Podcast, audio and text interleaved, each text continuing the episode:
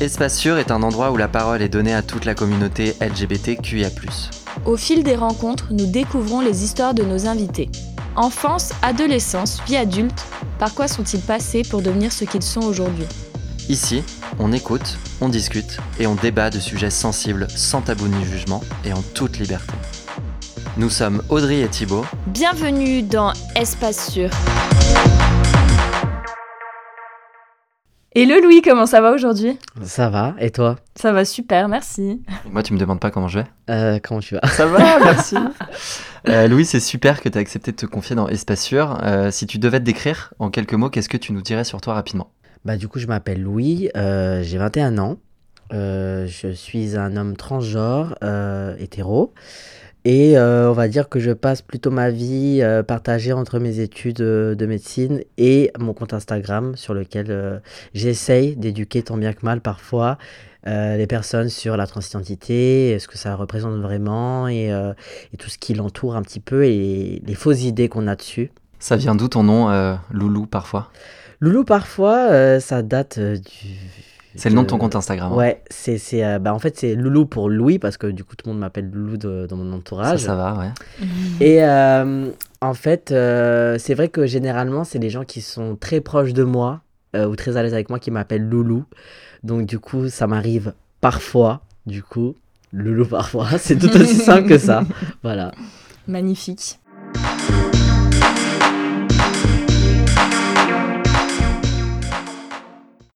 Raconte-nous ton enfance et adolescence, comment les as-tu vécues? Euh, L'enfance, je dirais plutôt bien, en général. J'ai eu une enfance euh, où je m'amusais beaucoup. Euh, après, je pense que j'étais pas conscient tout de suite de, comment dire, des genres réellement, de ce que ça représentait. Je sais que je me suis toujours perçu et senti comme un garçon et j'ai toujours joué en, tant que tel. Mon cousin, en plus, euh, avec qui je suis très proche, qui est un peu comme un frère, bah, rentrait totalement dans mon jeu. C'est-à-dire, il m'a jamais considéré comme une fille, donc moi, j'étais totalement euh, bah, persuadé d'être comme lui, en fait. C'était quoi les jeux de garçons, du coup, comme tu le dis? En fait, quand on jouait, on jouait à, à, être des personnages, tu vois. Par exemple, on jouait à foot de rue, tu vois, et on prenait chacun un personnage. Ou on jouait à, euh, je sais pas, euh, Martha Mystère, et chaque, chacun prenait un personnage. on n'a pas le même âge encore, Audrey, là, hein, c'est chaud. Hein. Et du coup, euh, du coup, on prenait des personnages, et en fait, je prenais tout le temps un garçon comme personnage. Et c'est vrai qu'il se posait jamais la question, il me l'a jamais posé non plus, de bah, pourquoi tu prends pas une fille ou...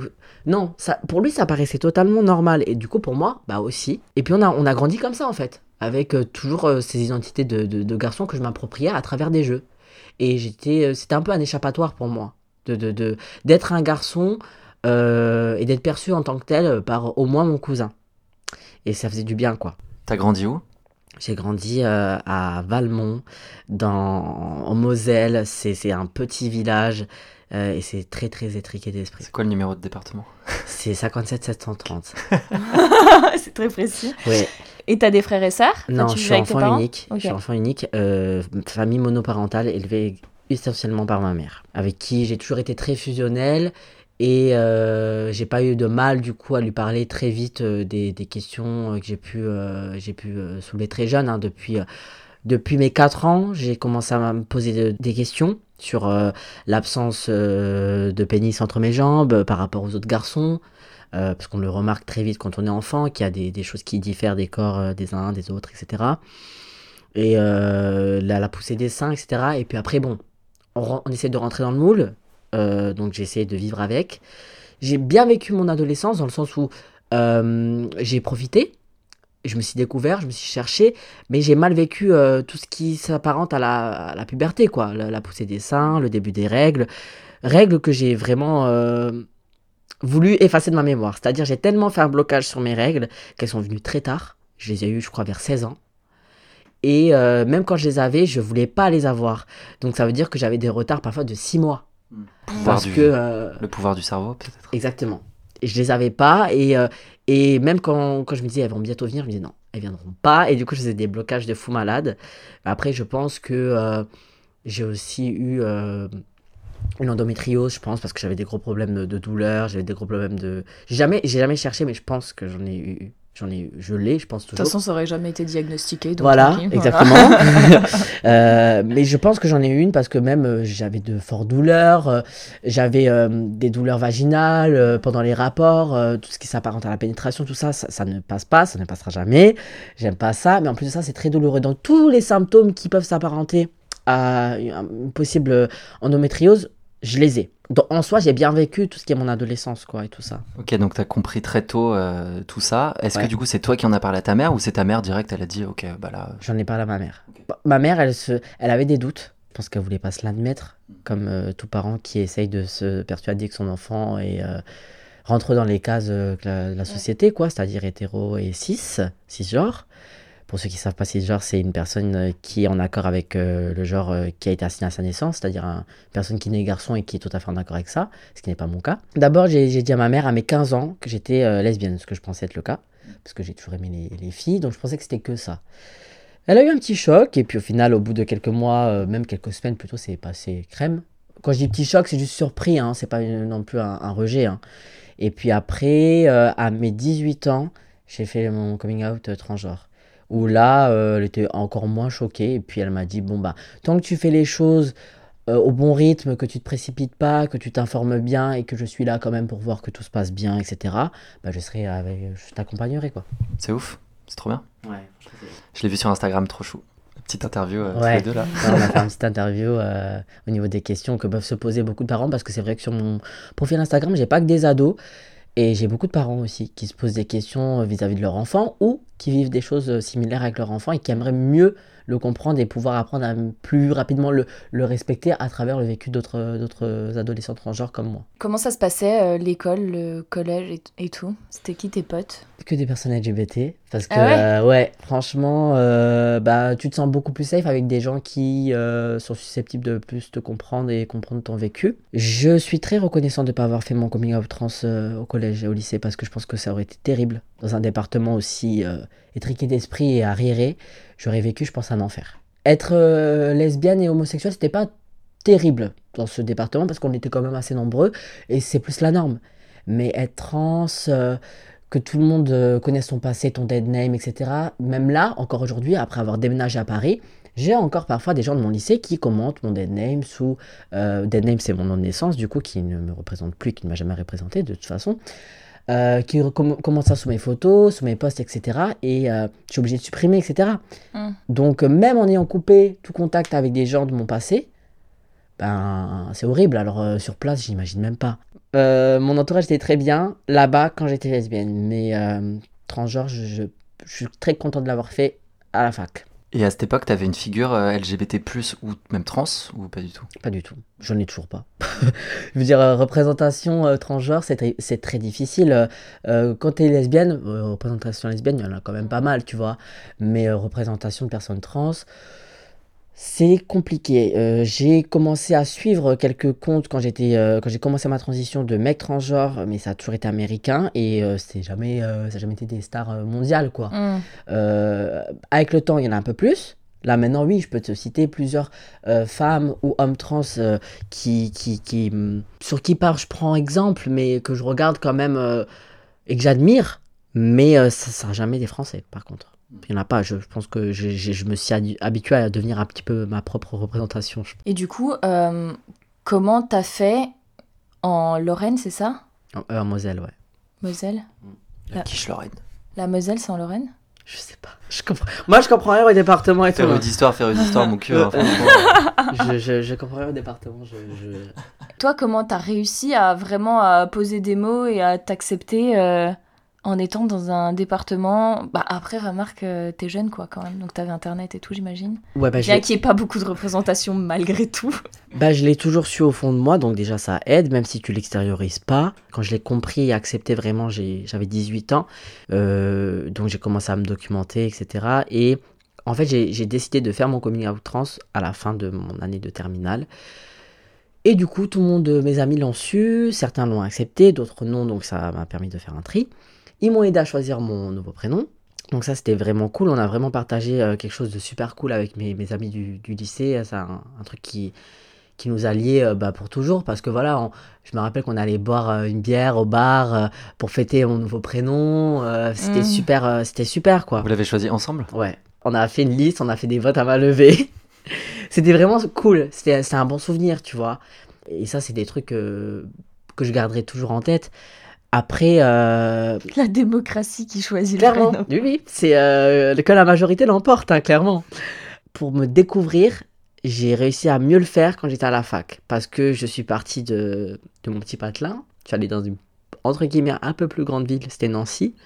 Là, les gens me connaissaient pas, du coup, c'était un peu euh, un nouveau départ, et, euh, et du coup, tu, tu es beaucoup plus à l'aise pour euh, te présenter directement en tant que mec, avec ton nouveau prénom, les gens te connaissent moins, etc. Après, c'est vrai que c'était difficile au début parce que j'avais pas encore commencé ma transition médicale, donc j'avais pas pris d'hormones et tout, donc physiquement, les gens, quand ils entendaient ma voix, ils me voyaient, bah, ils me genraient d'abord au féminin.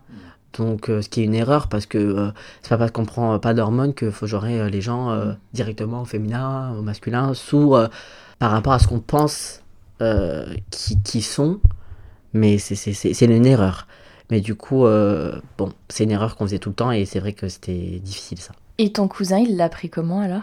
Parce que tu avais l'air hyper proche de lui surpris, mais au final, euh, bah, on est toujours aussi proche en fait. On est toujours aussi proche. Et puis maintenant, quand on en parle, il me dit, mais en fait, j'aurais dû le voir venir comme un camion, quoi, parce que enfin, j'étais le premier à qui tu me l'as dit, mais de façon euh, bah, directe en fait. Je, le voyais, je le savais, mais je me rendais pas compte. Et maintenant. Euh... il avait peut-être pas dit euh, représentation lui. non, il, pas, je pense il savait ce que c'était une personne trans sans vraiment comprendre, comme beaucoup de gens. Et au final, bah, quand je lui ai dit, il m'a dit, bah, en fait, c'était là, mais j'ai pas fait vraiment attention, quoi. Et là, maintenant, ben, c'est même plus euh, c'est même plus un sujet quoi ils s'en foutent carrément euh. j'ai même plus l'impression qu'ils se souviennent de moi avant vraiment super bien en vrai est-ce qu'à cette époque là du coup en France il y avait une célébrité sur laquelle tu fantasmais ou? Quand j'étais ado euh, j'avais pas du tout le même style de, fille que j'ai maintenant. Euh, le fait de, grandir, j'ai commencé à sortir avec des personnes racisées parce que du coup, comme je suis noire, j'ai commencé à sortir plus avec des personnes racisées. J'ai compris que c'était quelque chose qui me, qui, me, qui me convenait plus. Là, en ce moment, elle est pas racisée, mais elle est trans. C'est euh, Hunter, la Hunter Schaeffer, je crois que ça se dit comme ça, l'actrice qui joue, comment elle s'appelle dans Euphoria? Jules. Voilà. Là, franchement, j'avoue. Très bien dans cette série, parce qu'ils ont complètement omis d'ailleurs de préciser que c'était une femme trans. Ouais, alors, euh, non, euh, quand t'es trans, tu le. Pas tu le vois, mais tu le captes direct parce qu'il y a des petites allusions qui font que tu dis. Oh oui, mais je veux dire, ça n'a pas été annoncé, tu vois. Pas du tout. Dans la série, c'était cool, je trouve. Et son personnage ne tourne pas que autour de Exactement. ça. C'est ça qui est bien, mm. surtout. Lui, elle est trans, lui, elle, elle, elle, y fait référence certaines fois. Oui, effectivement, sa vie sexuelle est basée un petit peu sur ça. Euh, c'est juste la meilleure pote de euh, l'héroïne. Mais euh, c'est autre chose aussi. C'est une fille, c'est une ado, c'est c'est une fille qui a des problèmes avec ses parents. Enfin, bref, il y a tout ça. Et son identité, elle est, elle est super bien abordée, je trouve. Et du coup, j'adore la représentation. Et franchement, je la trouve vraiment jolie. J'aime bien ce qu'elle dégage. Mais ça, c'est pas ton premier poster, le truc un peu shame que t'as pas envie de nous dire qu'il y avait dans, dans ta chambre chez ta maman non, j'avais pas de poster. Oh, non. C'est triste. Tu veux pas ben... dire Arrête d'insister. non, franchement, euh, non, j'avais pas de... C'était Johnny, je suis sûre. Non, franchement, si j'avais dû avoir un poster, je pense que j'aurais eu un poster de Beyoncé parce que je suis toujours Voilà Bonne réponse acceptée. Voilà. Ça rassure Thibaut, c'est bon. Si tu pouvais donner un conseil au petit Louis que tu étais, qu'est-ce que tu lui dirais? Et merci à Mamaru pour euh, cette question redondante je pense que je lui dirais de s'intéresser plus tôt à ces, aux questions que je me posais en fait. De pas les prendre comme des, des passades. En fait, c'était vraiment des questions euh, fondées et au final qui, qui étaient là parce que ben, j'avais un mal-être en moi que, que j'avais pas encore euh, compris, on va dire. Euh, et du coup, je pense que j'ai fait passer beaucoup de choses pour des passades alors que c'était vraiment plus important que ça. Et si j'avais pris plus ça en compte, je pense que j'aurais peut-être pu commencer ma transition plus tôt j'aurais pu peut-être prendre des bloqueurs d'hormones adolescents. J'aurais pas vécu ma puberté, j'aurais pas eu poussé de sein, j'aurais pas eu de règles, j'aurais rien eu. Et j'aurais peut-être euh, ouais, commencé ma transition plus tôt, quoi. Si t'avais vécu du coup euh, ça à l'heure actuelle, vu qu'on en parle un peu plus, tu penses que ça serait peut-être mieux passé ou plus facilement ou vu qu'on parle un petit peu plus de transidentité dans je sais pas les médias etc. Est-ce que à l'heure actuelle, si t'étais enfant, Ouais. Tu penses que ça serait peut-être Passer plus vite ou mieux? Non, pas du tout, parce que euh, déjà que les personnes trans sont pas, enfin dire rarement écoutées et considérées, il faut savoir que les enfants encore moins. Dans le sens où les gens partent du principe que quand on est enfant, on ne sait pas ce qu'on veut, on est trop jeune pour comprendre, pour vous désirer quelque chose, pour s'identifier à un genre, à un autre nos mots et nos paroles et nos revendications sont encore moins prises en compte quand on est ado ou enfant. Ça aurait été un cauchemar, je pense, parce que quand tu vois certains enfants qui demandent juste à être genrés euh, au féminin ou au masculin, on, ne les comprend pas, on le refuse, les écoles ne le prennent pas en compte, le refusent, euh, voire même si tu oses habiller ton enfant qui est par exemple né garçon, comme une petite fille parce que c'est ce qu'il se sent être et c'est comme ça qu'il a envie de s'habiller, l'école peut te dire bah écoutez ça nous pose problème parce que votre fils est bien habillé en fille, euh, c'est pas possible. pas une tenue républicaine comme dirait Audrey. Donc euh, non, je pas en France en tout cas, pas dans ce pays non. Et quand tu étais jeune, euh, ta maman elle t'habillait comment? En fille, c'était horrible. Il y avait une période où elle était obsédée par l'envie de, m'habiller en fille, euh, jupe, collant, et je tapais des crises immenses, et je pleurais, et euh, je, voulais tout le temps arracher, enlever mes collants. Au bout d'un moment, elle a arrêté de forcer, et je suis euh, revenu à mon état naturel, c'est-à-dire les joggings et les jeans. T'es pas en jean aujourd'hui hein? Non, mais c'est un peu des tu vois. Mais ouais, c'était dur. Et du coup, à l'école, quand t'as pu t'habiller en que garçon, entre guillemets mhm. Collège, début lycée, je m'habillais encore euh, pas féminin, parce que j'ai jamais mis des jupes et tout, des trucs comme ça, mais euh, aussi j'ai quand même mis des robes des fois dans ma vie, c'était horrible. Mais, euh, mais j'avais un style encore mixte, très très mixte.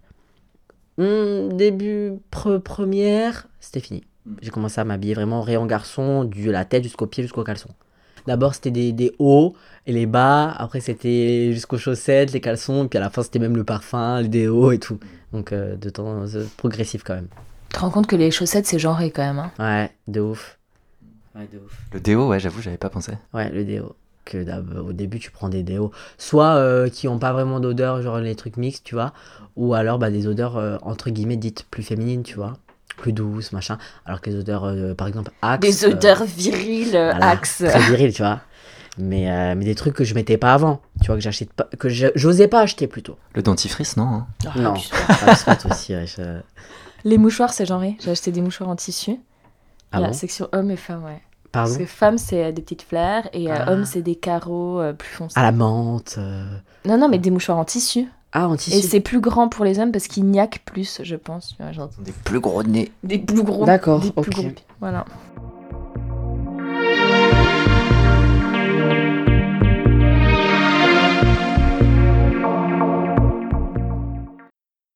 Tu nous as dit que tu avais fait ton coming out euh, lesbien à 16 ans. À ta maman, comment ça s'est passé? Comment tu lui as annoncé? Euh, je lui ai dit en face à face, j'ai toujours fait mes coming out face à face, et je lui ai dit ben, tout simplement que ben, j'aimais les filles, et essentiellement les filles. Au début, je ne je savais pas trop. Je disais que j'aimais les filles et les garçons pour pas trop la brusquer, alors que j'aimais que les filles. Mais au final, euh, quand elle a vu que je ramenais que des filles, au final, je, après, je lui ai dit bon, euh, j'aime que les filles. Bah, c'est mieux passé parce qu'au début, je lui avais quand même dit que bah, j'aimais aussi les filles. Et après, pour euh, Coming Out Trans, bah, je lui ai dit. Euh, en fait, je lui ai pas dit de but en blanc. Je vais, je vais commencer à lui montrer des profils de personnes trans et je lui dit Oh, regarde, tu vois, regarde ce qu'il a fait, c'est possible. Regarde ce qu'elle a fait, c'est possible. Et regarde comment ils sont heureux maintenant, ils sont bien, et puis c'est beau, c'est réussi, bref. Toutes ces choses-là euh, qu'on dit un peu pour rassurer un parent. Et puis après, je lui ai dit, mais toi, tu prendrais comment si euh, c'était ton enfant et tout T'es le mec pas du tout discret. Donc moi, parce que je suis enfant unique. Et du coup, au final, elle dit, ah bah c'est si heureux comme ça, c'est le principal, etc. Et je voyais qu'elle le prenait plutôt bien. Moi, d'un côté, ça me rassurait parce que je me dis, bon, bah quand je vais lâcher la bombe, peut-être que ça passera aussi bien. Elle est pas bête, tu vois. En plus, quand c'est ton enfant. Euh, et du coup, j'ai commencé à lui dire, bah écoute, je pense que c'est aussi euh, mon cas en fait. Et je pense que c'est ce qu'il ce qu'il faut que je fasse pour être bien. Et elle me disait, bon, bah ok, mais vas-y, euh, pas par pas, quoi. Comment t'as découvert la transidentité? Un documentaire France 2 qui est passé. la tête euh... Blasé tête, documentaire. non, mais en vrai, ça va, parce que c'est pas le pire de documentaire sur lequel tu peux tomber. Quand tu tombes sur un tellement vrai euh, trans, euh, transsexuel, on vous les présente. Ouais, c'est chaud ça. Hein. mort. Mais là, c'était un assez cool documentaire euh, sur France 2 qui s'appelait Il ou Elle et qui montrait euh, un mec euh, trans, non, je crois plusieurs mecs trans même, et qui montrait des, des, étapes différentes, testostérone, machin, etc.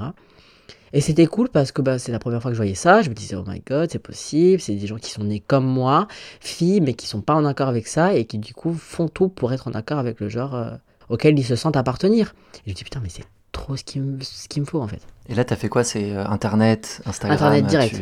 Google, questions, euh, euh, beaucoup de questions. les hormones, qu'est-ce qu'on fait, qu'est-ce que ça donne, comment on les prend, comment on les obtient, les opérations, qu'est-ce qui se passe, qu'est-ce que ça apporte, Donc, tu avais 18 ans, c'était il y a 3-4 ans, en gros. Ok. Et, et, les documentaires, à mort, à mort, surtout américains. Aucun français, parce que français, ils sont clairement à la ramasse sur les documentaires, ils sont pas éduqués, les termes sont pas bons, etc.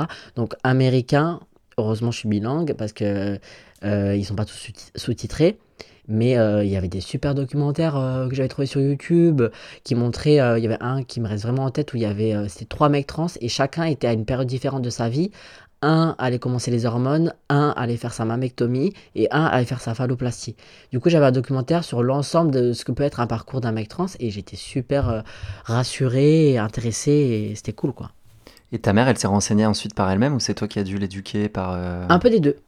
Un peu des deux. Tu es obligé de faire, je pense, un peu d'éducation auprès de tes parents au début. Et puis après, euh, euh, quand il, commence à, il ou elle commence à comprendre comment ça se passe, il y a aussi des choses qui se font par, par eux-mêmes, tu vois. Et bon, elle n'est elle pas autant documentée que moi, mais pas mal quand même. Et du coup, tes proches, tes potes au lycée, quand tu l'as dit à 16 ans, que ce soit sexualité ou, ou transgenres, ils sont. C'est bien passé. Sexualité, euh, ça a choqué personne. Euh, transgenre, ça a choqué certains. Euh, mais ceux qui me connaissaient vraiment, pas du tout. Euh, surtout qu'ils ont bien vu mon changement au fil des années, les cheveux qui se sont raccourcis, la masculinité qui voulait vraiment de plus en plus s'imposer de manière très pas étouffante, mais qui était vraiment là présente, donc ils ont compris. Euh, ouais, ça s'est fait assez bien et ils l'ont ils bien accepté. Et ceux qui l'ont pas accepté, ben, c'était bon débarras, quoi. C'était un tri nécessaire, je pense. Et qu'est-ce qui t'a vraiment poussé à l'annoncer, du coup? C'est. Euh, bon, déjà, je pense qu'à partir d'un moment, c'est nécessaire, entre guillemets, de le faire pour être à l'aise euh, bah, chez soi. Mais surtout, je l'ai fait parce que euh, j'étais à l'aise et j'entretenais une bonne relation avec ma mère. C'est pour ça que je conseille toujours aux gens de ne pas faire le coming out juste parce qu'on a envie de le faire. Parce que je comprends l'envie c'est normal. Euh, se cacher, faire semblant d'être quelqu'un qu'on n'est pas, c'est compliqué. Mais il faut aussi penser à sa sécurité. Et si ça va pas avec vos parents, ou vous savez qu'ils vont pas le prendre de la bonne manière, ou vous êtes persuadé qu'ils vont pas le prendre de la bonne manière, ne pas le faire parce que il vaut mieux attendre et avoir de la stabilité ou un plan B euh, au cas où ça se passe mal, l'annonce, plutôt qu'à tout prix vouloir l'annoncer et se retrouver à la rue. C'est vraiment un truc. Euh, qui parfois euh, bah, est nécessaire de rappeler parce que souvent les gens me disent oui j'ai envie de faire mon coming out mais ma mère est transphobe, mais ma mère est homophobe. Oui ben le conseil que je donnerais c'est bah le fais pas pour l'instant. Attendez. Ouais. parce que c'est trop risqué. C'est vrai qu'il y a un pattern chez les gens LGBTQIA+, qu'ils attendent d'être autonomes, des fois financièrement, d'avoir fini leurs études, comme ça ils se disent, je le dis, au pire je me fais foutre dehors, ça. ça va quoi. Ou alors un plan B, mais pas à l'arrache comme ça alors qu'on sait qu'en face il y a 90% de chances euh, que de se, confronter à un, rejet ou pire, la violence ou voilà. Donc c'est dur hein, de, faire semblant, de pas d'être d'être mal genré, d'être mégenré chez soi, euh, d'être d'entendre des propos transphobes chez soi et de pas pouvoir rétorquer parce qu'on doit faire semblant que bah c'est pas ça ça nous concerne pas. Mais euh, mais il est question de sécurité physique et et, c'est, ça, ça, ça doit passer avant tout.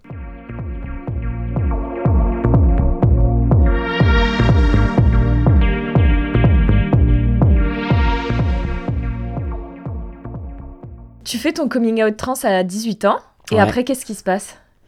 Et après, ben, tout commence à se mettre tout doucement en place. Euh, je commence à m'informer pour euh, faire les choses, entre guillemets, dans l'ordre euh, demandé. C'est-à-dire, je commence à voir un psychologue pendant un psychiatre pardon pendant plusieurs mois qui va attester euh, de mon état mental, qui va me dire si je suis bien sain d'esprit et qui va confirmer que je j'ai une dysphorie de genre. c'est-à-dire euh, que je ne suis pas en accord avec le genre qu'on m'a assigné à la naissance, et que par conséquent, il est logique et, que je prenne des hormones, si j'en ai envie. Tu as besoin de l'avis d'un, d'une seule personne? Un psychiatre, ouais. Ok. Et du coup, j'ai commencé à voir un psychiatre, j'ai rapidement eu l'accord de ce psychiatre pour prendre des hormones. Ça dure combien de temps? Ça dépend. Ça peut être en une séance, en dix séances, en un an, en deux ans, si tu tombes sur des psychiatres qui euh, font chier, clairement. Je conseille toujours de passer, euh, de jamais passer par une équipe pluridisciplinaire en hôpital. Euh, les équipes pluridisciplinaires qui sont composées de psychiatres, de chirurgiens et d'endocrinologues, donc le tout pour réussir un parcours, entre guillemets, bah souvent sont des équipes qui, qui décident de tout à ta place, qui, qui prennent du temps pour prendre des décisions et euh, qui euh, considèrent euh, très peu la vie des personnes trans.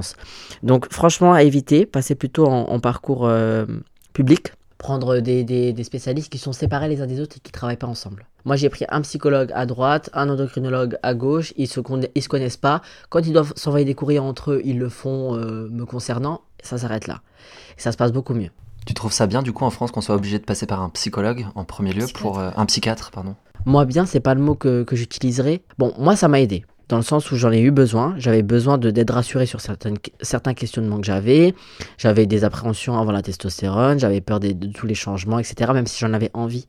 J'avais peur. Et le fait d'en parler avec le, le, psychiatre et de voir que, bah, en fait, j'en avais juste envie. J'appréhendais que c'était normal, l'appréhension, euh, vis-à-vis de quelque chose qui était inconnu à notre corps. Et ça m'a aidé d'avoir ce côté euh, rassurant, etc. Après, certains, ça les fait chier hein, de passer par un psychiatre parce qu'ils savent déjà ce qu'ils veulent, ils n'ont pas besoin de l'avis d'un psychiatre. Mais parfois, je trouve que c'est pas négatif parce que parfois, on se méprend dans, les, dans, dans, le questionnement de son genre. Parfois, on pense qu'on est transgenre, alors qu'au final, c'est juste euh, une très forte masculinité ou une très forte féminité, ce qui n'est pas un défaut. Un homme extrêmement féminé, efféminé, pardon, ben, il peut ne pas être transgenre, il est juste pas super efféminé. Ben, voilà. Et parfois, on se méprend. On se dit, bah, je suis tellement efféminé que c'est pas possible que je sois encore euh, un homme. Je, dois être une femme, c'est sûr. Et parfois, non. Bah, ça, c'est la société qui, nous fait penser ça. Et du coup, par le fait pas de voir un, psychiatre et d'en parler, de d'essayer de, déchiffrer vraiment le truc, de, de, step by step, bah tu vois qu'en fait, t'es juste un mec super efféminé. Et que c'est ok. Et que c'est pas obligatoirement le, le fait d'être transgenre. Donc parfois, tu vois, c'est pas mal. Une fois que tu as l'avis et l'accord, entre gros guillemets, de ce psychiatre. Ah, pas entre guillemets, hein, clairement l'accord. C'est que ça, ouais, en ah fait. Hein. une fois que tu as son avis. Ouais. La prochaine étape, c'est quoi? C'est la testostérone, du coup? Ouais, l'endocrinologue, tu le vois, il te fait des bilans sanguins. Tu commences. Si tout va bien dans le bilan sanguin, parce que c'est quand même assez euh, réglementé, si tu as des, problèmes euh, de cholestérol, de machin, de diabète, enfin tous ces trucs-là, bref, c'est chaud. Et euh, ta dose va pas être pareille. Si tu as des problèmes de santé, ta dose va être adaptée à ça. Donc tu fais un bilan, si tout va bien, il te prescrit une dose à te t'injecter une fois par mois. C'est quoi, c'est une piqûre en fait C'est une piqûre, ouais. Tu te l'injectes tout seul? Au début, non, c'est ma mère qui me le faisait parce qu'elle est infirmière. Tu peux demander une infirmière euh, qui vient à, domicile et c'est remboursé, c'est pris en charge par l'ALD parce que l'ALD, c'est euh, euh, une demande d'aide euh, pour être remboursé de tout ce qui, euh, tout ce qui touche à, au parcours de la transidentité. Mm. Euh, mais après, la LD, tu peux la toucher pour d'autres maladies. Hein, parce qu'en fait, la transidentité est encore classée dans les maladies, en fait. Ah ouais, parce que là, tu as dit pour d'autres maladies, ok. Par exemple, quand tu, en fait, tu vas chez ton médecin traitant, tu demandes une ALD, et quand il va remplir le formulaire, et tu, l'auras le, tu auras le, la copie, il y a écrit maladie de point transsexualisme. Mm. Euh, et, c'est une aide qui te rembourse la testostérone, les oestrogènes, bon, les hormones, quoi. Euh, et les soins qui, qui, qui, touchent à tout ça, donc euh, les rendez-vous psychologues, les rendez-vous endocrinologues et les interventions, les, opérations, etc.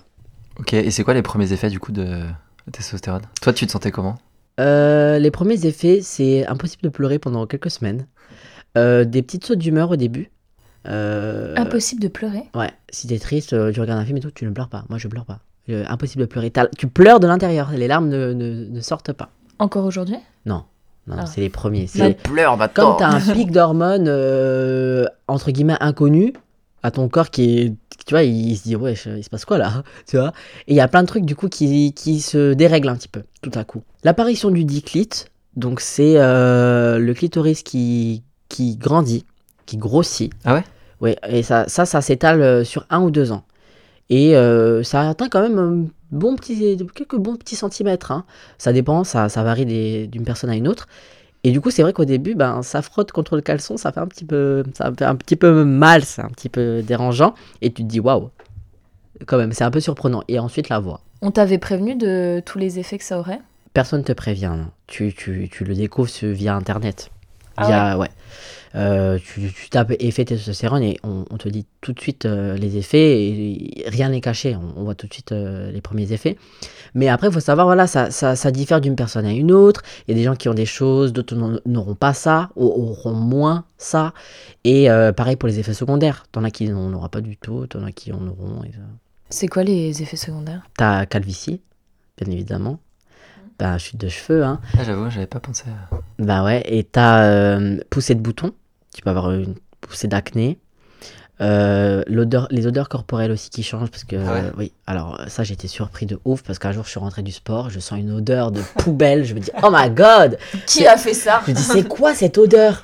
Et C'est je me moi. dis et, et je me dis c'est pas possible tu vois je, je donc je cherche je cherche partout dans mon appart je cherche je cherche je cherche et je baisse la tête vers mon aisselle et je me dis oh c'est moi. Et en fait mon, odeur corporelle avait changé mais mais ma, ma transpiration sentait plus du tout la même chose. Alors maintenant ça s'est stabilisé. C'est redevenu une odeur euh, assez euh, normale mais sur quelques mois c'était fort quoi. Après ben t'as t'as des risques. Plus de risques de cancer de, des utérus des ovaires tout ça tu vois. Il faut surveiller Effet quand même visuel, la barbe aussi qui pousse quoi. oui, mais progressivement, ça, Ah ça, ouais va- ah ouais, ça prend du temps. C'est plusieurs mois, plusieurs années. Encore moi, là, ça commence à pousser à certains endroits, même euh, le corps même, tu vois. Genre, euh, au début, j'avais pas de poils sur le ventre. Euh, puis au fur et à mesure, c'est avec les, les mois, les années, ça prend du temps. Et certains n'en ont pas beaucoup, ou certains en ont, en ont un mort, quoi. Ça dépend aussi des gènes. Comment toi t'accueilles tous ces changements? Très bien, parce que c'est ce que je, c'est ce que je voulais. C'est ce que je. Quand j'ai commencé à testostérone, c'est tout ce que je cherchais. Donc euh, bien, après au début c'était surprenant parce que tu vis une puberté, euh, une deuxième puberté un peu, hein. une puberté que tu as toujours voulu et que tu vis maintenant, un peu trop tard parfois parce que... Puberté ben, de jeunes adultes, jeunes adultes quoi. Ouais. j'aurais bien voulu la vivre avant. Mais ouais, super bien en vrai, hein. t'es là, t'as la voix qui mue, euh, plus personne te met genre, euh, voilà, c'est super quoi. T'as commencé ta transition à la fac, Ouais. tu rencontres des nouvelles personnes, Mhm. Euh, tu leur donnes euh, ton prénom, ton... tes pronoms, etc. Ouais. Mais la fac euh, avait encore mon dead name, donc du coup, carte étudiante, dead name, Ah ouais. liste étudiante, dead name, appel devant les gens, Ah, ils font l'appel, ouais. dead name. Donc trahison. euh, Du coup, tu te présentes en tant que lui, mais quand les gens euh, t'appellent par ton dead name, tu es obligé de lever la main. Ouais. Donc euh, bon.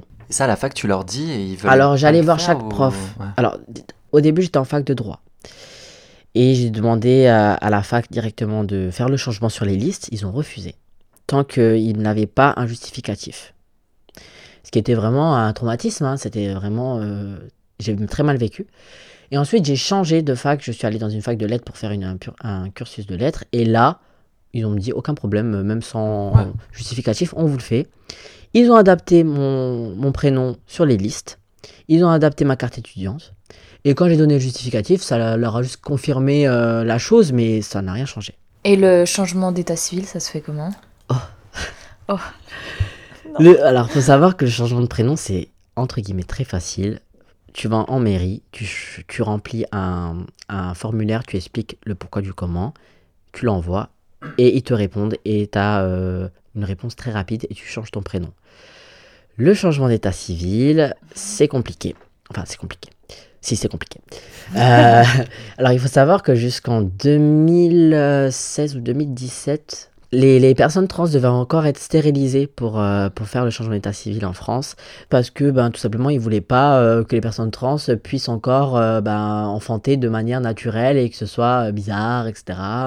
Pour les, pour les hommes trans, du coup, ils devaient ben, faire une hystérectomie, donc enlever le vagin, l'utérus, les ovaires, tout ça. Et pour les femmes trans, euh, ben, du coup, euh, la version euh, stérilisée des, des- pour les pénis, je sais pas du tout ce que c'est. Je, je- Le terme, ouais. ouais, je sais pas le terme. Quelque chose qui les empêche de, de, de pouvoir féconder, tout simplement. Et là, tu avais le droit de faire ton, état- ton changement d'état civil. La France est passée devant la Cour européenne des droits de l'homme par rapport à ça, a été condamnée et a fait sauter cette loi. qui du coup maintenant nous permet de demander un changement d'état civil sans devoir être stérile. Mais par endroits, ça reste toujours compliqué parce que bah, du coup, certains, certaines personnes qui, galèrent avec le tribunal euh, de leur ville euh, ou de leur, leur, lieu de naissance, tu as le choix, soit c'est le lieu de naissance, soit c'est le lieu où tu habites, où tu fais la demande. Donc comment ça se passe? Tu dois composer un dossier, faire une requête toi-même, une requête avec qui est très longue, hein, où tu dois faire un récapitulatif de ta vie, du début de ta vie jusqu'à ta vie actuelle. Tu leur enverras le podcast. Grave, c'est pas sûr. C'est très long. Euh, il faut expliquer le pourquoi du comment tu as fait tous ces changements, comment tu as découvert tout ça. Et à chaque fois que tu cites une pièce que tu rajoutes au dossier, tu mets pièce numéro 1, pièce numéro 2, pièce numéro 3. Administration française. voilà, tu dois t'adresser à une, cour, donc il y a des termes, etc. à utiliser. Donc une requête qui est très longue, où tu, dedans tu cites toutes les pièces que tu ajoutes au dossier. Donc dans les pièces, il y a des factures où tu es genré au masculin, des photos, des lettres des médecins, des lettres de proches, des, des, ordonnances. Pour, tout ce qui peut euh, prouver en gros. Tout ce, qui, euh, tout ce qui explique ton, ton parcours. Donc moi j'ai mis des ordonnances de psychiatre, des ordonnances d'endocrinologue, des ordonnances de certains de, de, mes, de, mes, de mes shots de testostérone, des lettres. Euh, parce que j'ai fait des lettres pour ma, ma, mec, j'ai fait des lettres pour ma future hystérectomie que je vais faire bientôt, tout ça. des photos pour montrer l'évolution physique. Euh, des attestations de mes proches, donc une dizaine d'attestations, de gens qui attestent me genre masculin au quotidien, euh, des, euh, des, photos de ma carte étudiante, des factures, donc tout ça, c'est très long. Il faut savoir que mon dossier faisait 60 pages. ensuite, une, une attestation de, éclairée en mode je suis conscient de ce que je demande, etc. Bref. Tu termines par photocopie de carte d'identité. Et tout ça, tu euh, au tribunal de grande instance. Ensuite, tu attends la convocation du tribunal de grande instance, qui moi, du coup, je suis convoqué euh, pour le mois de mai. Et tu passes devant un jury qui vont faire un récapitulatif de ton dossier et tu vas devoir répondre à des questions. Ils vont délibérer et tu as la réponse au bout de quelques semaines ou quelques mois. Donc là, c'est en cours pour toi Là, c'est en cours, ouais. Je t'avoue que j'ai pris un an pour faire le dossier parce que j'ai tellement j'avais tellement la flemme de rassembler tout et tout que ça prend. Faut... En fait, faut se mettre une déterre, quoi. Mais euh, puis j'avais la flemme de passer devant un jury en vrai. Mais là, plus le temps il avance, plus ça me fait, ça m'embête un peu euh, le fait d'être, euh, d'avoir le F sur mes papiers parce que bah, mes diplômes ils sont au féminin, mes factures, tout c'est au féminin, ma carte vitale féminin, le numéro qui commence par un 2, etc. Et, euh, et les voyages surtout. Je peux pas voyager partout. Pourquoi? bah Parce que j'ai peur de pas passer la douane, j'ai peur d'être arrêté, euh, je peux pas aller dans les, les pays euh, du Moyen-Orient, je j'y vais pas. enfin moi même en tant que gay homme cis, voilà. j'y vais pas. Hein. Voilà. Mais toi tu, là, peux, mais tu le caches. Non mais tu peux le cacher. Je, sais. Tu vois, moi je peux pas le cacher. mes papiers ils sont féminins. C'est vrai qu'à la frontière et tout. mes papiers ils sont féminins. C'est pas sur qui tu tombes. Et puis si je passe sous parfois sous le scanner, le, le scanner ah, facial, euh, voilà. Bah, reconnaissance. parfois, ils, vont pointer certaines anomalies euh, en mode euh, c'est bizarre, il vous manque quelque chose parfois pour les femmes trans qui passent au scanner. ils vous disent ouais, vous avez une anomalie au niveau de l'entrejambe. Du coup, il faut qu'on fasse une fouille, etc. Tu vois. Bref, donc toutes ces choses-là qui font que bah, les voyages, il y a des voyages que je peux pas faire ou que je m'autorise pas à faire. Par exemple, oui, j'aimerais bien partir à Dubaï, mais qui va aller à Dubaï? Enfin, je j'ai pas envie, pas envie d'être emprisonné là-bas, tu vois. Pour Dubaï, ça a l'air magnifique. tu seras influenceur, Louis. Mais je veux pas y aller pour l'instant, tu vois. Je, mmh. en fait, je, je veux pas me risquer euh, à aller là-bas.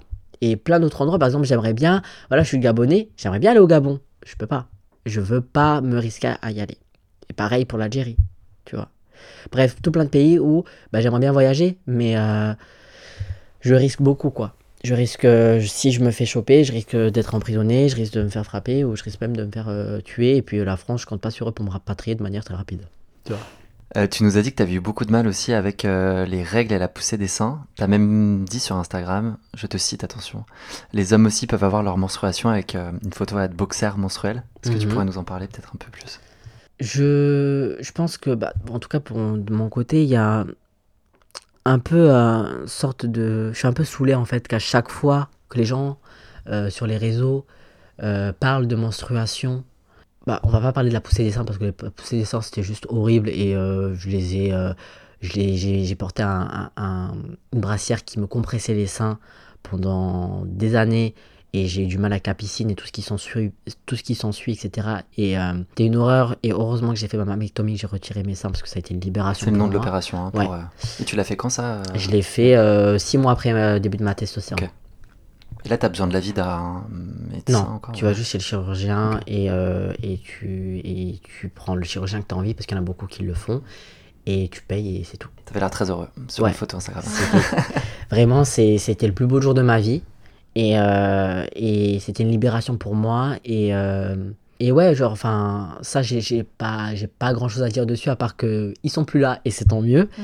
Par contre, les menstruations, j'avoue que je vois pas pourquoi c'est si compliqué en fait de, de, de dire les femmes, les filles, quand on s'adresse aux personnes qui ont la menstruation, on peut dire les personnes en fait. Les personnes qui ont la menstruation. Euh, c'est pas si dur que ça, parce qu'il n'y a pas que des femmes qui ont la menstruation, voilà. Euh, c'est un fait, il faut l'accepter, c'est comme ça.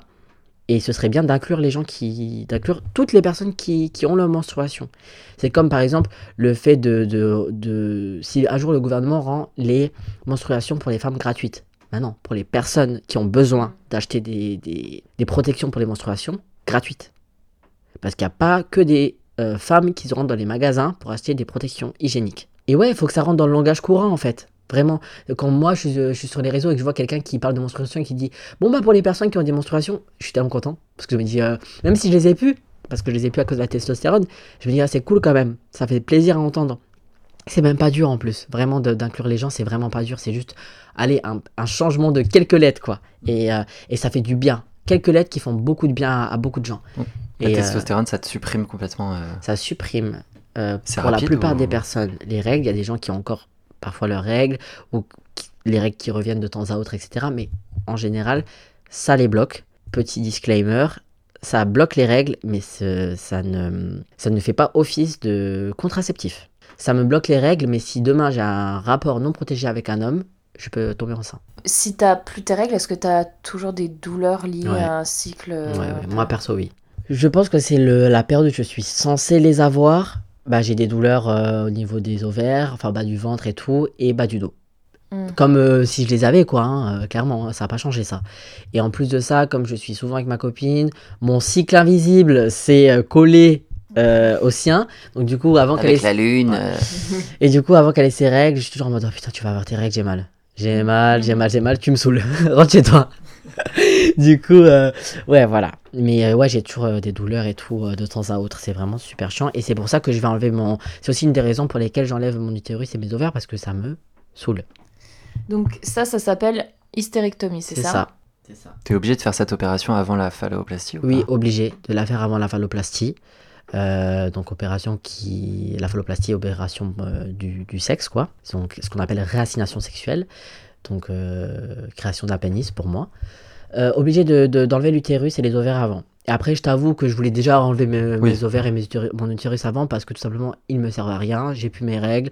Je veux pas porter d'enfant.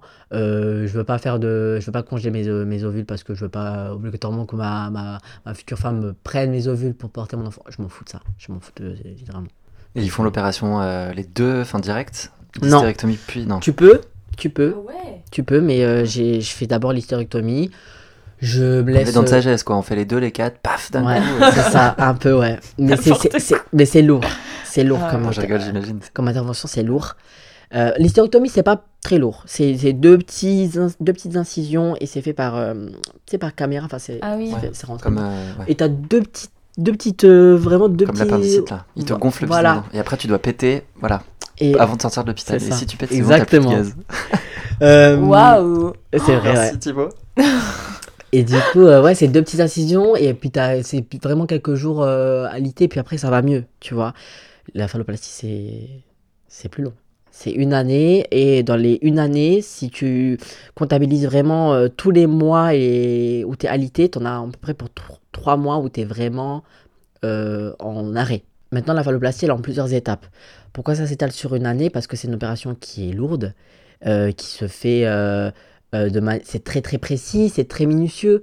Voilà, on crée quand même, on, crée, on change quand même euh, un sexe euh, physique. Voilà, c'est, c'est, très minutieux, il faut rejoindre beaucoup de nerfs, etc. Donc, ça parce qu'elle se fait en une, une seule fois et après, en cinq, cinq fois, tu en, passes. De trois à cinq étapes, ouais. De 3 à 5 étapes. Parce que as, premièrement, il faut prendre le greffon. Parce que voilà. C'est de la peau. C'est de la peau. C'est de la peau qu'on prend sur une surface euh, décidée par le chirurgien selon sa technique, parce qu'il y a plusieurs techniques. Certains, euh, quand je dis qu'il faut créer le greffon, le greffon, ça va être euh, la verge en fait. on va prendre une partie de la peau. Donc certains chirurgiens prennent l'avant-bras, donc on va greffer, on va prendre la peau de l'avant-bras, soit du dos, soit de la cuisse, soit du ventre. Et le ventre, on va mettre des ballons, on va faire gonfler le ventre et on va prendre le surplus de peau qui, qui aura gonflé sur cette partie qu'on a. Et ça, du coup, tu dois la garder. Enfin, si tu prends un ballon, c'est un. Avant que ça crée de la peau, etc., ça doit prendre un moment, non? Ça prend à peu près 3 à 6 semaines. en fait, on te, on te met des ballons dans l'abdomen. Mais ça fait mal, non? Non, ça va. On met des ballons dans l'abdomen. On... Une fois par semaine, tu vas les gonfler. On a... En fait, on va t'injecter un produit dedans ça va faire gonfler progressivement le ballon. Et du coup, la peau va s'étirer et on va prendre la, peau qui, qui, se sera étirée sur cette partie-là. Ce qui est bien avec la peau de l'abdomen, c'est que c'est une peau qui est très ressemblante de la peau euh, du pénis. Et du coup, niveau réalisme, on est vraiment presque au top du réalisme. Et c'est vrai qu'au niveau cicatrice, c'est aussi agréable parce que bah, euh, quand tu prends la peau de l'avant-bras, tu as une très grosse cicatrice sur tout l'avant-bras qui prend du temps à cicatriser, etc. Et puis même en cicatrisant, il y a quand même une, grosse cicatrice. Parfois, ça peut être dérangeant pour certains. Et même moi, je suis tatoué des deux avant-bras, donc euh, bon, j'ai pas. sachant que si, même en étant tatoué, je vais te dire un truc, même en étant tatoué, ils vont prendre ma peau et il y aura mon tatouage sur le pénis. J'ai pas envie. Ouais, bah oui. Voilà. J'ai clairement pas envie. Donc du coup, moi, la technique de l'abdomen, je la trouve super. Et c'est la technique que, mon chirurgien euh, pratique. Parce que chaque chirurgien a sa, technique. Donc on prend le greffon, on le forme. Ça forme, là je te la fais vraiment en version euh, très raccourcie. Ça forme la verge. Ensuite, il y a la création des testicules. Alors les testicules sont en silicone, on les change pas, on les garde à vie. Et à l'intérieur de la verge, il y a une, une prothèse en fait euh, qui permet euh, de, rendre le, membre dur pour les érections et les rapports sexuels. Il sera relié à une testicule et en fait on appuie sur la testicule et la verge monte et quand on appuie, elle descend. Donc euh, au niveau érection, il n'y a pas de problème. Il n'y a carrément pas de problème. Au niveau sensation, c'est de mieux en mieux. On sent le trois quarts, voire presque l'intégralité de la verge. Et il euh, faut savoir que les nerfs du clitoris sont reliés, etc. à l'intérieur. Donc niveau hmm. sensation et orgasme et plaisir, quand tout se passe bien, il n'y a pas de problème. Tu as une vie sexuelle qui est euh, comblée. Et c'est relié, à la, c'est relié à la vessie pour faire pipi debout, etc. Tout ça. Oh putain, la chance. Ouais, sur ça. Donc euh, voilà, tout ça, c'est très long parce qu'entre chaque étape, bah, il y a d'abord le repos. Parce que la première étape, voilà, on, on est dans, quand même dans une période de 6 heures de bloc tu te doutes bien que le corps doit, euh, doit euh, quand, même, quand même se remettre de cette anesthésie qui est très lourde. Et même cicatriser aussi pour passer à la deuxième étape. Donc tu as à chaque fois 6 mois, 3 à 6 mois où tu dois te cicatriser, te reposer. Deuxième étape, cicatriser, te reposer. Mmh. Troisième étape. Donc quand tu calcules, mmh. ça prend à peu près une année, une année et demie. Tu as essayé de répondre à euh, une question sur ton compte Instagram, c'était bah, pourquoi les personnes cis sont obsédées parce que euh, vous, les personnes trans, avez entre les jambes. C'est un truc de dingue, ça, quand même. Ouais, tout le temps. Tout le temps, c'est systématique. Depuis, euh, depuis le début de ma transition, je pense que c'est la question que j'ai le plus reçue. Si j'avais reçu un euro à chaque fois que je l'ai eu, je pense que j'aurais un bon petit pactole là aujourd'hui. Bah, t'as qu'à faire, qu'à faire ça. Ouais. Tu me poses la question, un euro. Ouais, franchement, ouais, mais euh, je sais pas pourquoi. Je. Je sais pas, il y a cette obsession de savoir qu'est-ce que les personnes trans ont entre les jambes, comment ça fonctionne et comment on, gère nos vies sexuelles. Puis il faut peut-être le préciser, mais il y a des personnes trans qui n'ont même pas envie de faire cette opération. Il faut savoir qu'au niveau des chiffres qu'on qu'on relève auprès de la sécurité sociale, les gens qui, qui ont fait leur, l'opération de réassignation sexuelle, euh, le nombre est pas très élevé par rapport à toutes les personnes trans qu'il y a en France. C'est vraiment moindre parce que bah, y a des gens qui n'en ont pas besoin, qui n'en ont pas envie. Euh, même avec Tony, on n'est pas obligé de se faire cette opération. Pas du tout, et même les hormones, euh, même les hormones, voilà. C'est à partir du moment où tu te dis euh, homme que tu l'es, et ça s'arrête là. Tout le reste n'est qu'un choix, voilà. C'est moi qui a choisi de prendre des hormones parce que ça, je savais que j'en avais besoin et que ça allait m'aider et que ça allait me faire du bien. Mais je, si je n'en avais pas pris, je n'aurais pas été pour moi, un homme pour autant. Moins légitime, quoi. Ouais, c'est ça. C'est de la méconnaissance oui. de la part des gens. Mais il y a surtout beaucoup de curiosité malsaine.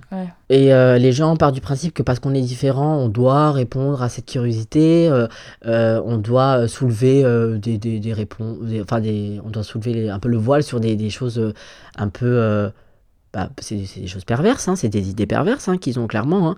Hein. et moi, je pars pas du principe que quand je connais pas quelqu'un, sous prétexte qu'il est différent, je vais lui poser des questions qui touchent à son intimité. Mais c'est très intime. Le plus intime que la vie sexuelle, il n'y a pas. Il y a pas.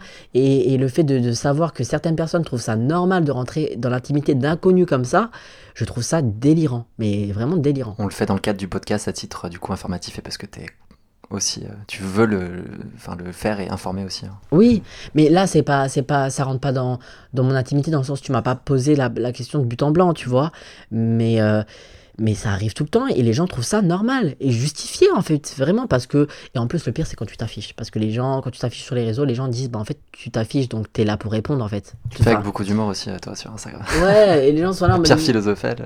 Oui, bah oui, parce que enfin, je me dis, il faut mieux se moquer et en même temps essayer d'éduquer, et essayer de, de faire comprendre aux gens que c'est pas normal. Mais bien sûr que j'ai un sexe entre les jambes, j'ai pas euh, euh, un alligator. une pierre philosophale, tu l'as dit, Louis. Voilà, une pierre philosophale. Arrête de mentir à tout le monde, ça suffit. Je sais. mais, euh, mais ça regarde que moi. Et ça regarde la personne avec qui j'entretiens des relations intimes, ou les personnes avec qui j'entretiens des relations intimes. Mais pas un inconnu qui vient sur mon, sur mon profil juste parce qu'il voudrait savoir bah, ce que j'ai. Ça, ça c'est pas possible alors qu'il pourrait s'éduquer de, beaucoup d'autres manières et, en plus ça lui apporte rien, franchement. Qui me demande comment ça se passe ces opérations de réassignation sexuelle, pourquoi pas? Oui, là oui.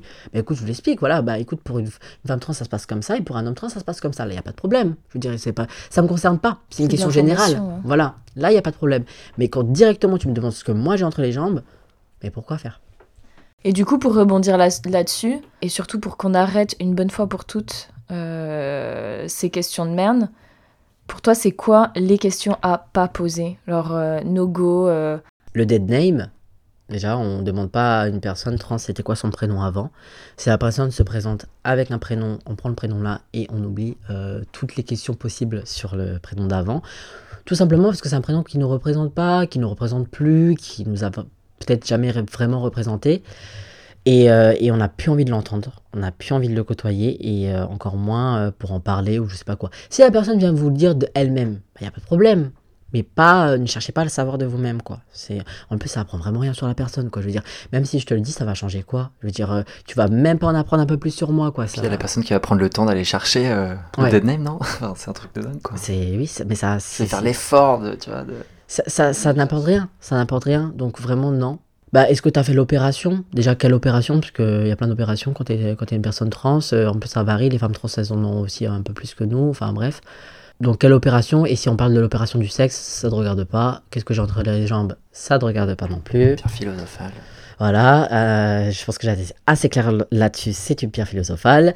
Euh, et ouais, donc ça, non, no way. Après, bon, ouais, demander tout ce qui a en rapport avec la vie sexuelle, quoi.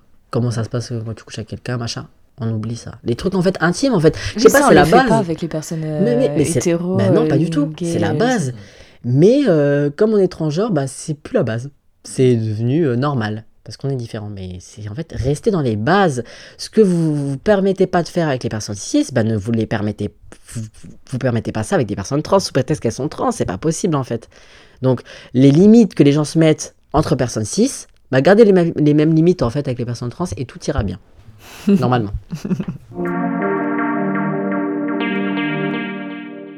Alors, Louis. Oui. À quoi ressemble ta vie aujourd'hui? Actuellement? Ouais. Ben, je pense comme tout le monde un peu avec euh, la pandémie. Euh, Quelle pandémie? Monotone. Une pandémie en soi Mais sinon, euh, là, un petit peu surchargé, je dirais, ces derniers temps, parce qu'il y a beaucoup de choses qui. On m'a dit que tu étais en médecine, je crois. Qui s'accumulent, bah, justement. Oh là là euh, on est euh, bientôt en mai, donc les partiels. Euh, et en mai, j'ai beaucoup de choses qui s'accumulent. J'ai convocation du changement d'état civil. J'ai rendez-vous pour l'hystérectomie. J'ai rendez-vous pour ma phalloplastie. Donc, c'est beaucoup de rendez-vous. Fin d'année, ça va être sportif. ouais, c'est voilà, c'est sur, surmené, mais dans le bon sens pour une fois. Ça se passe bien en médecine? Ouais, ça se passe bien. Ça se passe bien mieux que ce que je pensais. Par rapport à quoi? Ben, je pensais vraiment euh, galérer, m'arracher les cheveux, euh, euh, rester enfermé chez moi comme un Bernard Lamite. et au final, ben, j'ai quand même réussi à avoir une vie sociale, tout en réussi, en validant mon année, donc waouh, ça va. Bravo. Franchement. Congrats. Merci putain. dans le programme d'ailleurs vous Il y a de, tout ce qui est sujet de transidentité dans le programme de médecine? Il n'y a, ah rien, du tout. Il n'y a rien du tout sur le genre et rien du tout sur euh, les identités, etc. C'est très... Euh, c'est binaire et euh, l'anatomie comme elle est étudiée et montrée depuis des années, c'est-à-dire homme cis, pénis, femme cis, vagin. Il n'y a même pas ouais, un petit chapitre, un mini truc. Rien du tout. Ça devrait être pourtant... justement, là, ça il y a beaucoup de choses qui, devraient, euh, qui devraient être euh, normales. Il y a beaucoup de choses qui devraient être euh, étudiées de façon logique et qui devraient être dans les, dans les, dans les programmes, mais qui ne le sont pas. Et tu nous as dit que tu avais une copine. Ouais. Ça fait combien de temps? Ça fait six mois aujourd'hui. Ouh, bon anniversaire Bon. Tu passes tes six mois avec nous, t'es content, j'espère. Ouais, ça va juste après là. Elle me dit, t'as bientôt fini. Euh... J'ai vu, euh, j'ai bientôt fini. J'ai l'interview, écoute. Non, non, euh, ouais, ça se passe, euh, ça se passe très bien. Ça se passe très très bien. Tu l'as rencontré où? Via Instagram en fait. Bah, j'étais déjà, en fait, j'étais en couple pendant trois ans avant elle. j'étais vraiment très très très amoureux, etc. Euh, et j'avais une relation très fusionnelle. Genre, vous voyez le genre de relation où vous êtes tout le temps avec la personne collée et tellement collée que les gens vous disent Mais vous êtes tout le temps collés ensemble. Et ensuite, j'ai cassé. C'était très dur pour moi. Et après, quand je m'en suis remis, euh, on, s'est fréquenté, on se on suivait, sur les, sur, on suivait sur Instagram et je l'ai dragué. Elle a répondu à ma drague et on s'est vu. Et en fait, c'est tout l'inverse de, de ce que j'ai connu avant. Donc euh, déjà c'est... On n'est pas fusionnel, on se voit jamais, rien. non, non, pas du tout. C'est dans le bon sens, dans le sens où, bah, bon, c'est une femme cis hétéro, ce que j'ai jamais côtoyé avant. J'ai toujours côtoyé des femmes cis bi ou pansexuelles. Euh, parce que j'ai toujours été plus à l'aise, parce que, bah, quand une fille est bisexuelle ou pansexuelle, elle a souvent ou généralement connu euh, plus d'expérience, que ce soit avec les femmes, avec les hommes, et voire même avec des personnes trans. Tu te sens plus à l'aise. Et c'est pas que j'ai évité les hétérosexuels, mais bon, euh, j'étais content que ça me, soit jamais tombé dessus jusqu'ici. Et du coup, j'avais un peu d'appréhension. Parce qu'elle avait connu que des mecs cis euh, hétéros. Et du coup, euh, ben, je me disais, bon, est-ce qu'elle va, est-ce qu'elle va m'accepter, me respecter, comprendre, etc. Mais comme elle me suivait déjà sur les réseaux, elle avait déjà une certaine éducation de, ce que c'était la transidentité et, tout, tout ce que ça impliquait, etc. mais elle a quand même beaucoup de questionnements. Parce qu'elle s'est dit, ben, est-ce que ça. En fait, elle s'est posé des questions qui, qui, je pense, sont logiques, en fait, quand t'as jamais connu ça. C'est, ben, est-ce que je vais bien m'y prendre? Est-ce que je vais pas faire de gaffe? Est-ce que euh, ça change quelque chose à ma sexualité? Euh, Toutes ces questions-là qu'on. Que j'allais dire sur Instagram, t'as dit, euh, être une personne transgenre ne modifie pas pour autant votre orientation sexuelle. Parce qu'on a, on a beaucoup abordé ce sujet-là avec, avec ma copine. Parce qu'au début, elle s'est posé cette question. Elle s'est très vite rendue compte que non parce que bah, m'a toujours considéré comme un homme et elle a toujours aimé les hommes, donc euh, ça changeait rien à son quotidien.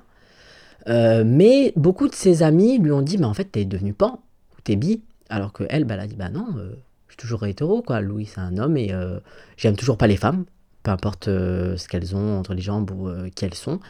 J'aime toujours, toujours les hommes. Et en fait, c'est vrai, voilà, ça, ça, ça hum, le fait de sortir avec moi n'a pas impacté ou, ou rendu moins euh, légitime euh, son, hétérosexualité. Elle est toujours aussi hétérosexuelle qu'avant, euh, peu importe la relation qu'on entretient. Donc c'est vrai qu'on en a discuté, même elle maintenant, enfin quand on lui dit ça, elle souffle quoi.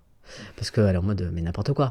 Et c'est une relation qui, qui m'apporte beaucoup parce que ben comme je l'ai dit, elle est extrêmement différente de ce que j'ai connu avant parce que euh, c'est une fille qui, euh, qui me laisse beaucoup d'espace pour euh, me retrouver, faire mes projets, me construire seule. C'est-à-dire qu'elle est derrière moi, mais elle fait pas les choses à ma place. Elle n'est pas tout le hmm. temps avec moi et elle a besoin de son espace. C'est une fille qui est très indépendante. Donc, moi, c'est quelque chose que je connaissais pas au début parce que j'avais l'habitude d'être tout le temps collée. Et au début, bah, j'avais l'impression de pas d'être rarement avec elle. Je me dis, mais c'est je me suis dit c'est bizarre, euh, il y a peut-être euh, quelque chose qui va pas. Et au final, elle m'a dit mais en fait euh, non, c'est juste que bah, moi j'aime bien avoir mon espace et je pense qu'il faut que tu apprennes à avoir le tien aussi. Et parce que sinon ça va être, ça va être étouffant et ça peut devenir peut-être avoir une certaine ambiance toxique, quoi. Et au final, ouais, ça, j'apprends du coup à plus prendre du temps pour moi et à plus me découvrir et pas qu'à travers notre relation, quoi. Ça fait que c'est vraiment une relation qui est Enfin, c'est la relation la plus saine que j'ai eue jusqu'ici. Est-ce que de par ton parcours, euh, tu penses que ça t'aide d'avoir des relations avec des femmes euh, cis plutôt qu'un mec cis, tu vois, qui va être peut-être plus misogyne euh, Ah bah totalement, totalement. Dans, tout, dans tous les aspects de la relation. et on me le dit souvent. Là, par exemple, hein, si on se base sur ma, ma dernière relation, avec ma, bah, ma, copine qui a connu que des mecs cis, justement hétéros. Au niveau de, de, de, de la relation qu'on entretient, on est beaucoup plus fusionnel que ce qu'elle a pu connaître avec des hommes cis parce qu'on partage beaucoup plus de choses, parce que j'ai moins de, j'ai moins de gêne à, à, parler de mes sentiments, à exprimer les choses. Et, et, même elle, elle se redécouvre parce que c'est vrai que ces anciens mecs, ils, ils attendaient pas vraiment de que s'exprime sur ses sentiments, ils s'en foutaient un peu, mais moi j'ai besoin de ça, j'aime bien. Et c'est vrai que ça, l'a fait un peu sortir de sa zone de confort, elle n'est pas habituée. Mais au final, elle se rend compte bah, que c'est comme ça, enfin c'est la norme, c'est normal de, d'avoir de, une d'être expressif et d'avoir une expression des sentiments de l'autre en retour. Chose qu'elle n'avait pas avant, ou très peu. Et ouais, on est très fusionnel parce que je me confie beaucoup à elle, je me mets beaucoup à nu, chose que parfois les hommes cis ne font pas par, je sais pas, par peur du jugement ou voilà. Elle m'a déjà vu pleurer quand j'étais pas bien parce que bah, a pas de honte à pleurer, quand, même quand on est un homme, il n'y a, pas de honte. Et je savais qu'on est plus fusionnel parce qu'elle voit toutes les parties de moi que certaines personnes cachent parce que euh, ont honte et euh, ils ont peur euh, par rapport à la masculinité. Et puis sexuellement aussi. Sexuellement, ça n'a rien à voir. Je suis beaucoup plus dans l'écoute et, euh, et euh, j'ai une connaissance peut-être du corps de la femme qui est autre, bien évidemment. Mm. Donc je pense pas qu'à mon propre plaisir, tout ça, tout ça, etc. Et bah, ça lui change. Elle est un petit peu en mode oui, bah. C'est pas mal, dis donc, quand on s'occupe de l'autre et qu'on le prend vraiment en considération. parce que, bah oui, elle a déjà connu des mecs qui, qui pensaient qu'à eux, et c'est souvent le cas, voilà, dans les relations sexuelles. Bah, c'est pas qu'ils s'en foutent, mais presque, parfois, et presque, enfin, parfois totalement, quoi. Et euh, quand tu as connu presque que ça toute, euh, toute ton adolescence, toute ta vie, et qu'à un moment donné, tu rencontres quelqu'un qui, qui, prend en compte vraiment euh, ton corps et tes sentiments, ça fait du bien. Elle connaît ta maman? Elle connaît ma maman, ouais, depuis, bah, elle la connaissait déjà avant. elle l'a rencontrée, bah, là, là, il y a deux semaines. Et ça, elle s'adore. Hein. Ma mère, de toute façon, elle est très, elle est très, très accueillante on se sent très vite à l'aise avec. Elle n'est pas stricte, elle est très, euh, elle devient très friendly, euh, très euh, amie. On attend l'invitation alors. et du coup, ben ça a vite collé, elle a mis à l'aise quoi. Alors même si ma copine c'est quelqu'un qui qui est timide quand elle connaît pas la personne, en plus, c'est ma mère, donc voilà. Ça s'est super bien passé. Au final, on, ma mère est restée plusieurs jours chez moi, on a mangé avec ma copine, on a fait des dîners le soir, etc. Et tu connais sa famille? Non. Juste sa sœur et son frère. Et alors? Sa, enfin, sa mère connaît mon existence, je connais bien évidemment la scène. Euh, sa sœur et moi, on s'entend super bien. On s'est vu via FaceTime, à chaque fois qu'on se voit, on rigole super bien. Elle sait que je suis trans parce qu'elle m'a vu sur TikTok et elle m'a dit. Euh, en fait, euh, ma meuf n'a dit à personne que j'étais trans parce que part du principe que c'est notre vie privée que ça regarde personne. Et du coup, bah, sa sœur m'a vu sur les réseaux et lui a envoyé un screen. Elle a dit Mais c'est pas ton mec ça bah, Ma meuf a dit Bah oui. Elle a dit Ah ok. bah, elle s'en fout, quoi, elle s'en fout clairement.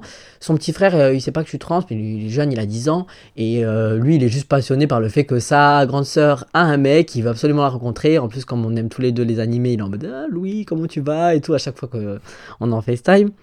Sa mère sait que j'existe, sa mère ne sait pas que je, suis trans et ne le saura pas avant un bon bout de temps, je pense, parce que bon, euh, il y a le poids de la culture et de la religion là qui pèse, et je pense fortement que s'il y a une annonce, il y aura coupure. C'est quoi sa culture et religion? Elle est euh, congolaise, euh, chrétienne. Mais euh, il y a le poids de la culture et la religion qui est vraiment très très très fort. Voilà. Je sais que sa mère a une façon de voir les choses très carrées. Et l'homosexualité et la transidentité, ça rentre pas vraiment dans les calculs. Donc ils, après, enfin, ils ont appris que très tôt que c'était pas bien, que c'était péché. voilà ce qu'on nous apprend euh, souvent très jeune dans les familles euh, euh, africaines chrétiennes. et du coup, bon, elle le sait pas, je pense qu'elle ne le saura pas. parce que je pense que si elle le sait, il y aura dispute ou coupure ou rejet, etc. Je pense pas, je pense même pas que ma copine soit là tout de suite dans un état à supporter ça ou à devoir gérer ça. Là, pas tout de suite en tout cas. Si elle l'apprend, ce sera notre mariage, quoi. Quand mon témoin, il fera. Parce que mon témoin, c'est mon... ce sera sûrement mon meilleur ami, que j'ai depuis des années, qui est aussi trans. Donc il va sûrement dire Ah, Louis, tu te rappelles quand on faisait nos injections dans les fesses de testostérone, hein hmm Quand on a commencé à avoir de la barbe, hein Transvie. Et je pense que là, le mariage va être un petit peu euh, festif. Euh, c'est qui tes euh, potes? T'as des potes mecs 6 Très peu. Très très peu. Tu les entends parler des meufs et tout, etc. Oui, ouais. Ils sont éduqués, mes potes Maxis. Ils parlent bien des femmes et ils parlent bien des personnes LGBT. Et euh, s'ils font des erreurs, je les reprends. Tu t'es pas confronté des fois dans des groupes de mecs euh? Non, je côtoie pas ce genre de milieu. Et euh, quand je suis amené à côtoyer des personnes cis, généralement elles sont éduquées sur le sujet, ou si elles le sont pas, je leur apporte certaines réponses à leurs questions. Généralement ça va mieux. Mais mes amis cis hétéro mecs, j'en ai deux. J'en ai deux et ils sont, ils sont géniaux. Mais S'ils n'étaient pas comme ça, je ne serais pas ami avec eux. Hmm. J'ai beaucoup de potes cis euh, gays. Beaucoup, beaucoup, beaucoup. Parce que du coup, comme ils sont LGBT, ça, ça casse déjà une barrière. Euh, voilà. Même si euh, la communauté gay est une communauté très transphobe. Mais sinon, j'ai beaucoup d'amitié. C'est le, plus, c'est le plus safe à mes yeux. Et bien sûr, avant, enfin, c'est le plus safe après les personnes trans. Parce que rien de plus safe que, que sa communauté en vrai. Hein. Pourquoi tu dis que la communauté gay est transphobe? Bah Parce que c'est vrai déjà. Clairement. C'est la plus transphobe. Euh, il y a un rejet chez les gays des personnes trans qui est juste euh, énorme. Déjà, il y a euh, la transphobie envers les femmes trans, qui est dégueulasse. Hein, déjà, voilà. Et la transphobie envers les hommes trans gays. Parce qu'il y a beaucoup d'hommes trans qui sont gays. Je remercie le ciel de ne pas l'être parce que c'est très dur d'être trans et gay. Parce que comme on l'a dit avant, plein de personnes trans ne sont pas opérées et sont à l'aise avec ça et vont vivre leur sexualité comme elles, comme elles l'entendent. Être un homme trans gay avec des hommes cis gays qui sont, excuse-moi du terme, obsédés par la bite, mm. qui cherchent absolument à être avec des personnes top, euh, qui ont euh, une bite immense. moi, s'il n'y a pas euh, un gros matos, je m'intéresse pas. Mais comment tu fais quand tu es une personne trans? Bah oui, il y a des prothèses, il y a des machins, etc. Mais il y a personne qui ne veulent pas. Et surtout, surtout, les phrases qu'on entend souvent, tout le temps dans le milieu gay, à moi la chatte, je peux pas. Ça me dégoûte, ça m'écœure. C'est horrible d'entendre ça quand tu es une personne trans gay. C'est horrible. Euh, des, des, mecs, des mecs gays euh, qui répètent ça à longueur de journée, t'as envie de pleurer, quoi. Parce que toi, t'es super à l'aise avec ton sexe et tu en changeras peut-être jamais. Et t'entends ça, mais tu dis, mais je vais jamais trouver l'amour dans cette communauté. C'est horrible. Et les gens se rendent pas compte de, de, de des choses qu'ils peuvent dire et à quel point c'est brutal. Je disais, mais une chatte, c'est, ça va pas te manger, quoi. C'est pas horrible. C'est même plus beau qu'un pénis, parfois. Euh, et, je pense que quand il y a de l'amour, on peut toujours s'adapter à la personne. Euh, alors oui, tu as peut-être couché que avec des hommes avec des pénis jusqu'ici, mais si demain tu tombes amoureux d'un mec trans, euh, peu importe que tu sois top, bottom, il y a toujours des choses avec lesquelles s'amuser pour que chacun soit comblé. Mais après, il s'agit aussi de respecter l'autre et de l'accepter comme il est. Et ça, ça, ça pourrait bien commencer par déjà éviter ce genre de phrase qui est juste abominable à entendre pour moi. Même si je suis pas gay, c'est abominable à entendre. Est-ce que tu aimerais te marier? Oui, depuis toujours. J'ai toujours, rêvé de, toujours rêvé de me marier parce que je trouve ça juste euh, super. Euh. après, euh, franchement, je me marie une fois, hein, pas deux. Hein. Si ça marche pas, flemme, parce que c'est beaucoup d'argent quand même un mariage quand tu veux faire les choses en grand. Oui, mais quand, auras fait, quand tu seras médecin ou chier ou je sais pas quoi, tu seras plein aux as. C'est vrai, mais quand même, c'est beaucoup d'organisation et tout. Et je préférais que ça marche du premier coup quand même. je t'avoue. Mais oui, bien sûr, un beau mariage avec quelqu'un que j'aime, avec pas obligatoirement beaucoup d'invités, mais au moins des gens qui comptent pour nous, des gens qui nous respectent, qui respectent euh, notre amour. Et ouais, c'est un, Tu dis déjà nous, c'est marrant. Oui. J'espère que ce sera avec ma copine actuelle. Tu te maries pas tout seul en plus. J'espère que ce sera elle. On n'en a pas parlé encore pour nous. On a évoqué l'idée du mariage dans le sens où je l'ai déjà posé la question est-ce que tu as envie de te marier Et vice-versa. On en a déjà parlé euh, dans le sens où on a échangé les choses qu'on aimerait dans nos mariages respectifs. Mais après, euh, we got time for this. We got time. T'as dit que tu voulais pas d'enfant tout à l'heure? Si. Ah ouais Ah si, si. Putain, j'écoute rien, c'est un truc de ouf. Hein.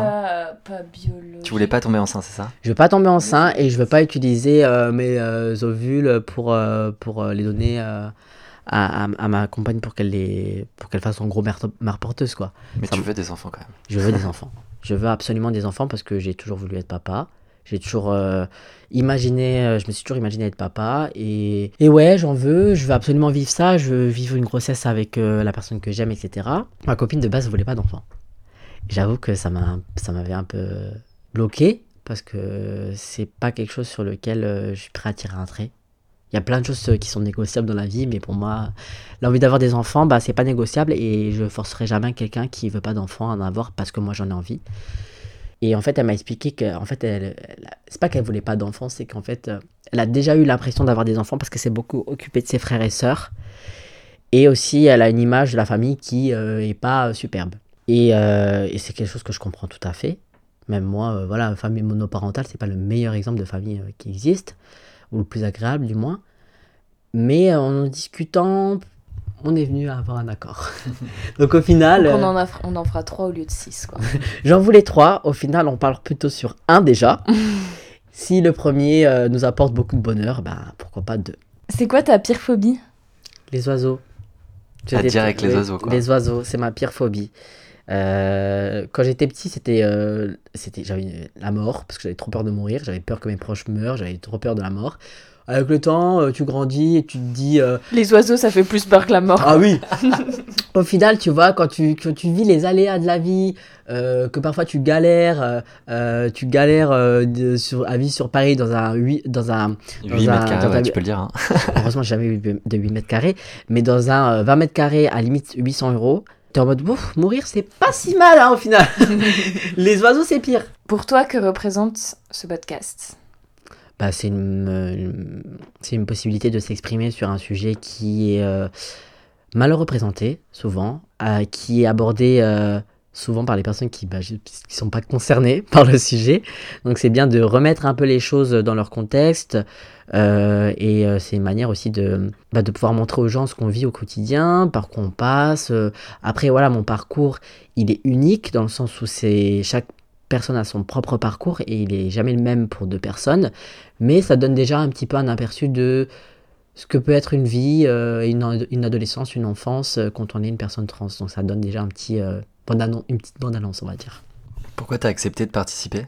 Ben, pour toutes ces raisons, parce que généralement, quand on me donne la possibilité de parler de transidentité et de mon parcours, je dis pas non parce que euh, à moins que le média soit juste un média qui me dégoûte. Mais si euh, le média est intéressant et euh, safe, je me lance parce que c'est super important de, de, continuer à parler de ça tant que c'est pas rentré dans la norme en fait. Il faut absolument en parler et faire tomber les clichés et, et aider les gens à s'éduquer sur le, sur le sujet. Et tant que ce sera pas dans la norme et, et que tout le monde n'aura pas, n'aura pas à peu près une connaissance correcte du sujet, ben, on va continuer quoi. Si tu devais faire passer un message aux personnes qui nous écoutent, qu'est-ce que tu leur dirais? Pour les personnes transgenres, je dirais ben, que je sais qu'il y a des moments qui sont très très très très difficiles dans, dans notre parcours, euh, des moments où c'est très sombre et on a l'impression que la lumière est très loin et que le, la sortie euh, du tunnel est loin, mais elle est là. Elle est là, peut-être pas dans l'immédiat, mais elle arrive. Euh, soit avec de l'attente, soit euh, avec de l'effort. Mais, mais on y arrive et, et si, si je pu être heureux, je pense que vous pouvez aussi. Et pour les personnes 6, 6 genres, continuez de vous, de vous éduquer sur le sujet. Essayez de poser des questions qui ne portent pas atteinte à la vie privée des autres, mais continuez de poser des questions quand même parce que c'est important de poser des questions quand on n'a pas compris. C'est que dans, dans ce sens-là qu'on peut se perfectionner sur le sujet. Parlez-en aussi autour de vous, parce que euh, c'est pas euh, seulement les personnes trans qui, qui sont censées faire euh, l'éducation de la transidentité, c'est vous pouvez aussi le faire. Si vous avez compris le sujet et assimilé certaines notions, bah, c'est bien aussi d'en parler autour de vous, avec des proches, d'aborder le sujet, etc. Parce que bah, plus les gens vont parler, plus bah, nous, on n'aura pas besoin de le faire derrière. C'est quoi la première chose que tu vas faire quand le Covid sera terminé? Première. J'hésite. Genre là, on dit c'est fini, demain tu fais quoi? Aller en boîte. Tu fais quoi demain? Franchement, je pense que je vais juste chiller dans mon lit avec ma meuf. Parce que le dimanche, euh, on fait rien. On va regarder Harry Potter, je pense. Oh, je déteste ça. Ok, coupe ce podcast. je, m'en vais. Je Pouf souffle. C'est très bien. Merci beaucoup d'avoir participé à Espace Sûr. C'était un réel plaisir d'échanger avec toi, Louis. Bah, merci à vous, ça m'a fait super plaisir. Merci beaucoup, Louis. Prends soin de toi et on se voit très vite. Salut. Bisous.